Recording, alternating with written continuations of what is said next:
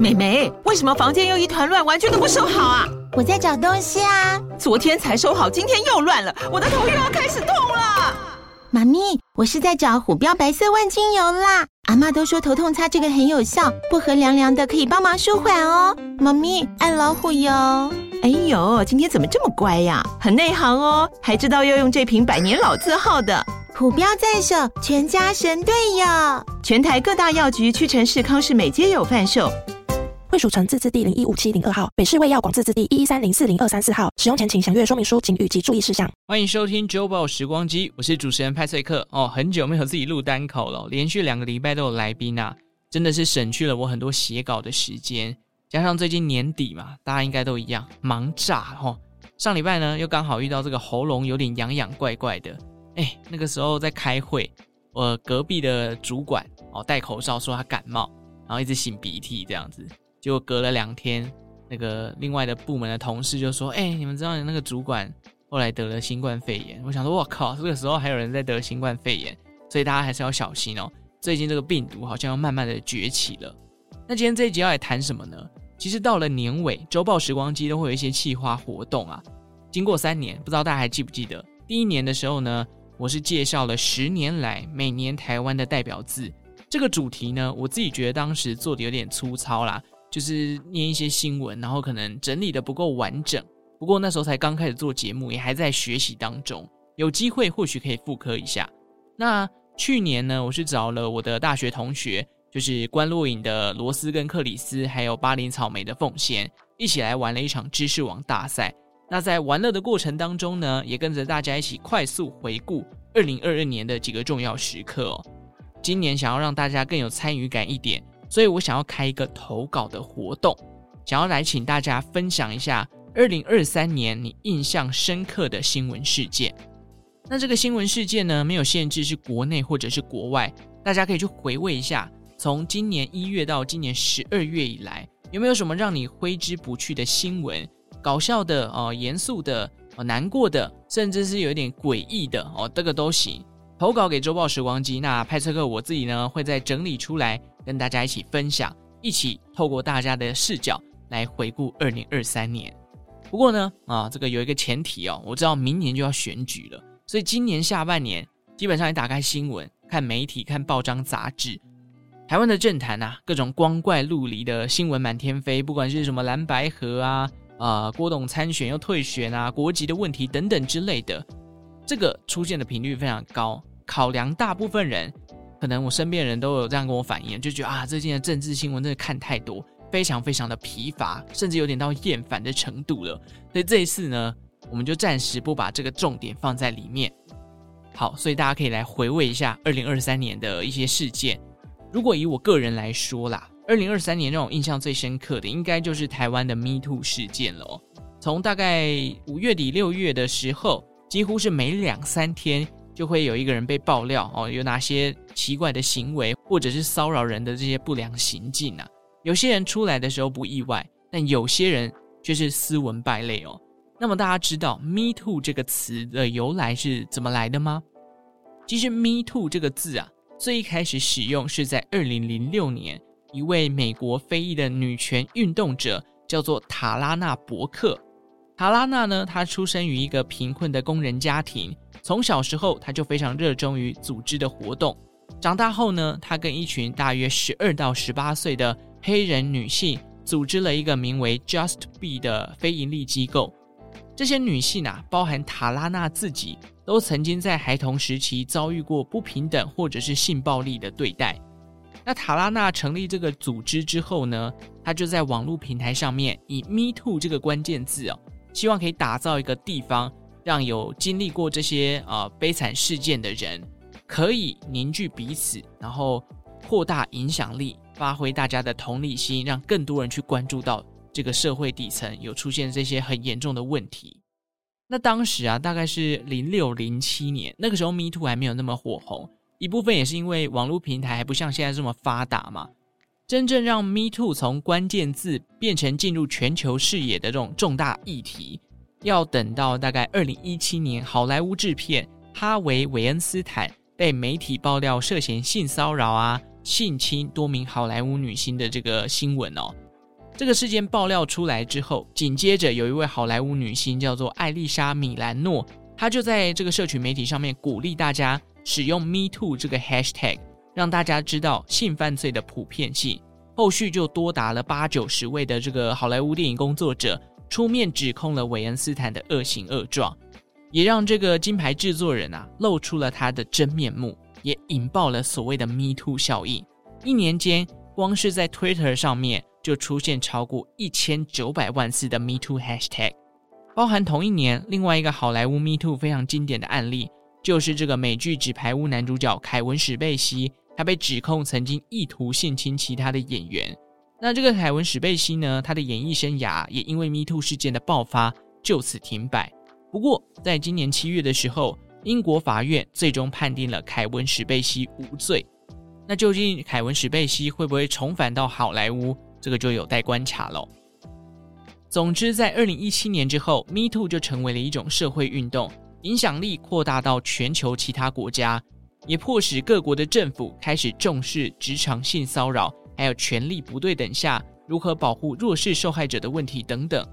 那讲回到台湾今年的 Me Too 事件，应该一开始是因为这个“我们不要就这样算了”这句话是出自那个呃电视剧《人选之人》的台词嘛。在这个带动之下呢，就引爆了。从一开始的政治圈啊，接着延烧到媒体呀、演艺圈啊，到处都有职场性骚扰的影子。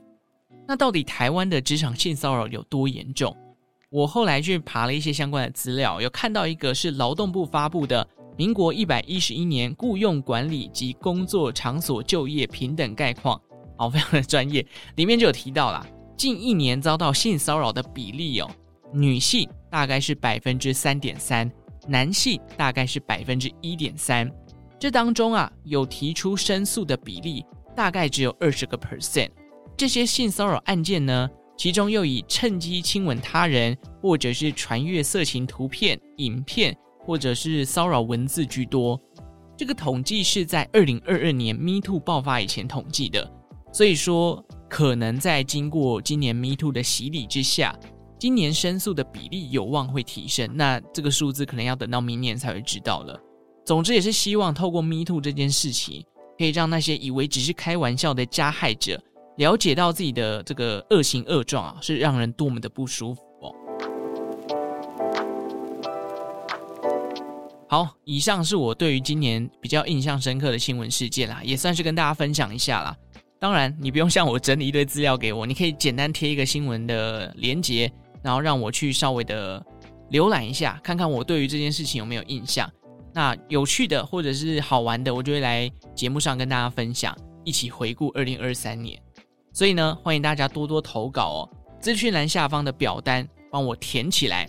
那为了要鼓励大家填呢，这次我会送出几个有趣的礼物，好吗？有趣的礼物，哈呵，特别强调这个东西呢。我先说我自己去年收到时候非常喜欢。它是一种饮料，然后除了饮料本身，它还有一点其他的趣味存在。之后我会抽出一名，然后送给大家。欢迎大家多来投稿，好不好？这个希望这个计划能做起来啊！我很怕这一集流产哦，所以呢，欢迎大家赶快来投稿。好，那里面的题目呢，也帮我稍微的回答一下，感谢大家。好，那也因为这两个礼拜都是访谈哦，所以一直没有针对听众做这个。回复啊，或者是回馈的部分，这边也来跟大家互动一下了啊。那我也先跟大家提醒，这个美国后相 Jerome 的书正在抽奖当中，赶快到这个资讯栏下方去点击 IG 抽奖的链接，帮我参加一下。这本书真的很好看，衷心的推荐给大家。好，那先来针对赞助的部分，嗯，非常感谢 R 九跟佳杰啦，这边就不把两位的这个内容念出来了，但是想要趁这个机会跟大家提醒一下。大概是在十一月开始抖内给我的听众啊，帮我留意一下有没有收到周报时光机回寄给你们的简单的这个电子报，里面有我派翠克的专属回复。几天前呢，我跟 R 九在 IG 有私讯稍微的聊了一下，我才发现，哎，这个周报时光机寄出去的感谢信会被归类到 Gmail 里面的促销信息哦，所以很怕大家有 miss 掉，还是希望大家可以看到咯。只要你有赞助哦，无论金额的多寡，周报时光机都会特别写一封感谢的小卡片给大家。除了刚刚讲到的专属回复之外呢，还会有一些历史上的今天啊，还有一些斗内当天呃历史上出生的名人等等的相关讯息，算是一个小小的心意啦。所以啊，不希望这个心意变成一种促销讯息，你一定要能够收到。那再麻烦啊，过去十一月以来有斗内过周报时光机的，帮我留意一下，感谢感谢。OK，再来是 Apple Podcast 的部分哦。这个两位也是老听众，这位竹山 Lincecum 啊，他说感谢持续分享生活周遭的各种大小事。虽然生活忙碌，但仍持续不断的更新。人生最困难的事情就是持续这件事情啊。他觉得我的主题很多元，连点字的主题都分享到了。他说他也是近三十年前开始学习点字的。其实随着科技的进步，本人已经大概十几年来都没有用过点字了。但的确，点字仍然是较严重视觉障碍者入学后获取知识的基础方法之一。也感谢阿派分享了学校老师们没说过的点字历史哦。好，这个点字的收听率上一次有跟大家分享，我觉得普普，不过回馈倒是真的很多。这样的题材看起来是不错的，看来女朋友的建议还是要听哦。我真的同意，最困难的就是持之以恒。我上上礼拜这个一感冒我就想要停更。这个目前 Podcast 真的算是我人生当中最持之以恒的代表，三年多了哈，转眼间时光飞逝哦。以前不管是减肥哦、练乐器，就连那个大学时期爱玩的神魔之塔，可能都没有玩超过一千天这么久。不过最近我也在思考一下，这个频道能做出什么样的变化？因为毕竟你做一个节目做了三年多，如果都呃有点像 routine 的感觉，其实很容易会腻。加上呢，我又很想要接业配赚钱，所以一直希望自己的节目能见度可以提高。除了各位听众的支持跟鼓励呢，也希望大家可以多多把这个节目推广出去，给身边的好朋友认识啦。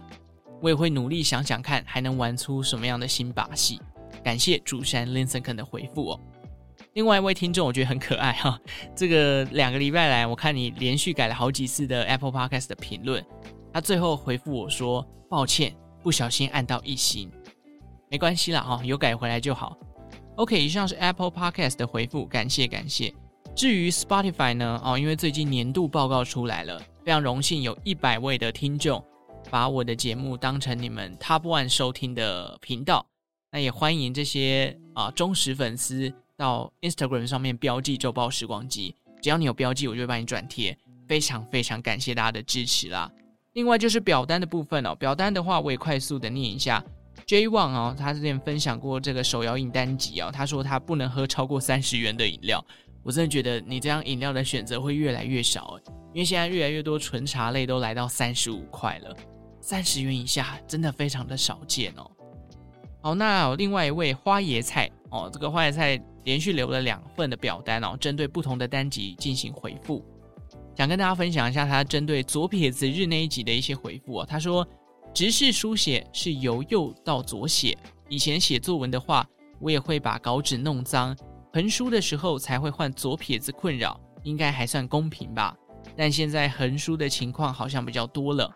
哦，这个花椰菜呢，他有特别强调他是右撇子。我那时候看到这个表单回馈的时候，还试着在空中写字，但是就像你说的，现在很少人用直式书写了吧？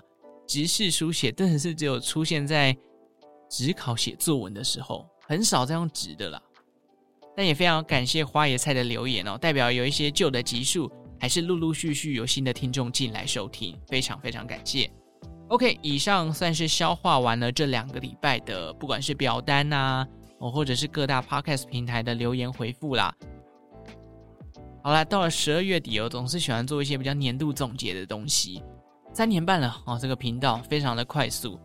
呃，如果要帮这个频道打一个三年半的呃总结分数的话，我觉得大概七十五分吧，给自己比较严格一点啦。因为呃某方面，我觉得收到很多听众的回复啊、留言，跟我自己在做节目收到的知识跟资讯量，我觉得这一方面我心满意足。不过呃，可能因为我那时候的初衷就是希望可以靠 Podcast 赚点钱，虽然是入坑之后才发现啊，这根本就不是一个好的选择。可是还是希望有很多的进步空间啦，希望乐配可以越来越多，有越来越多的不管是厂商啊，或者是出版社啊，可以看见小弟的节目，然后有更多的合作机会，继续努力哦，朝八九十分迈进。也感谢这一年来，不管是新听众、旧听众，你们的加入，才能让周报时光机继续的往前够。二零二四年也在请大家多多指教了。明明现在才十二月初，已经好像在做十二月底的事情了。不管怎么样啊，感谢大家的收听啊，五星好评送出来，把节目分享出去。最后感谢正在收听的你，为我创造了一次历史的收听记录。我们就下次再见喽，拜拜。